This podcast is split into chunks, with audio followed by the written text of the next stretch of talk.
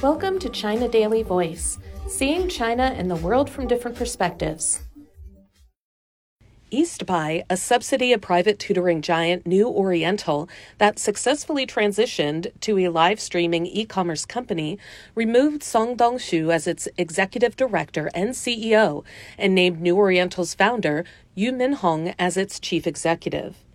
The appointment, which was confirmed by the Hong Kong Stock Exchange late on Sunday, came after a dispute involving the company's most influential live streamer, Dong Yuhui, intensified last week, leading the Hong Kong listed company to suffer billion yuan losses on the stock market within days.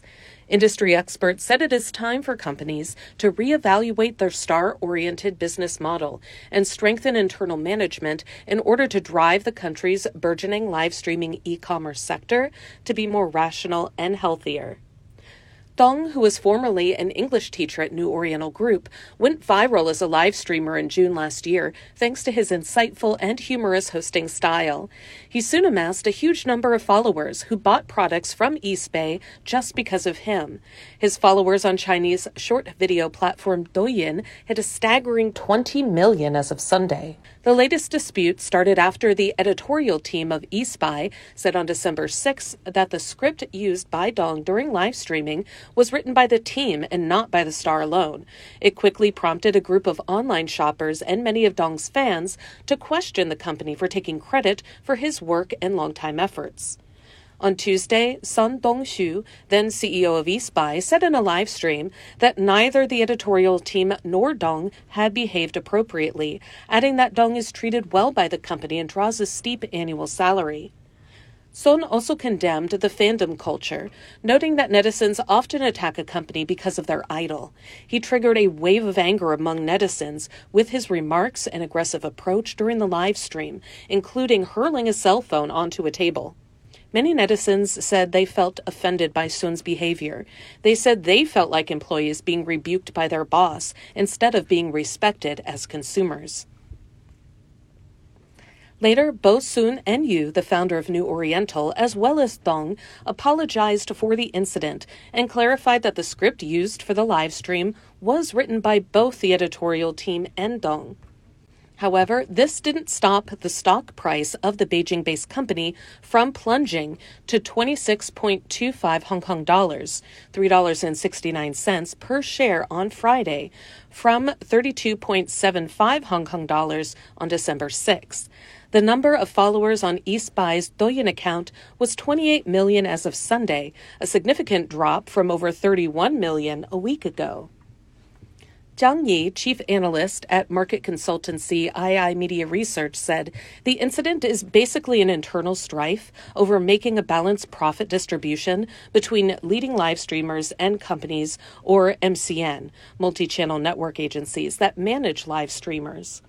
The East Buy case is not a stray incident, Zhang said, adding that many live streaming e commerce companies are star oriented and rely hugely on a top live streamer to attract customers and make profits, as can be seen from the emergence of Li Jiaqi, a top beauty and cosmetics live streamer well known as Lipstick King.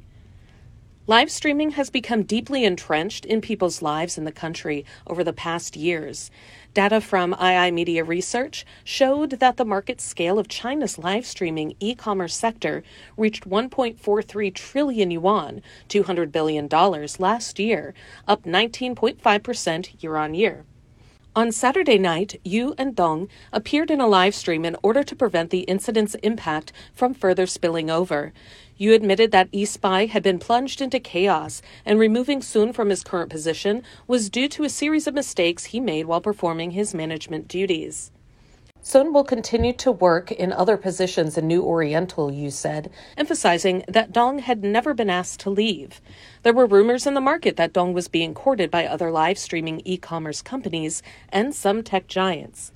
Recalling the past week, Dong said the dispute was painful and hoped it would end soon. He added that he was staying with East Eastbuy.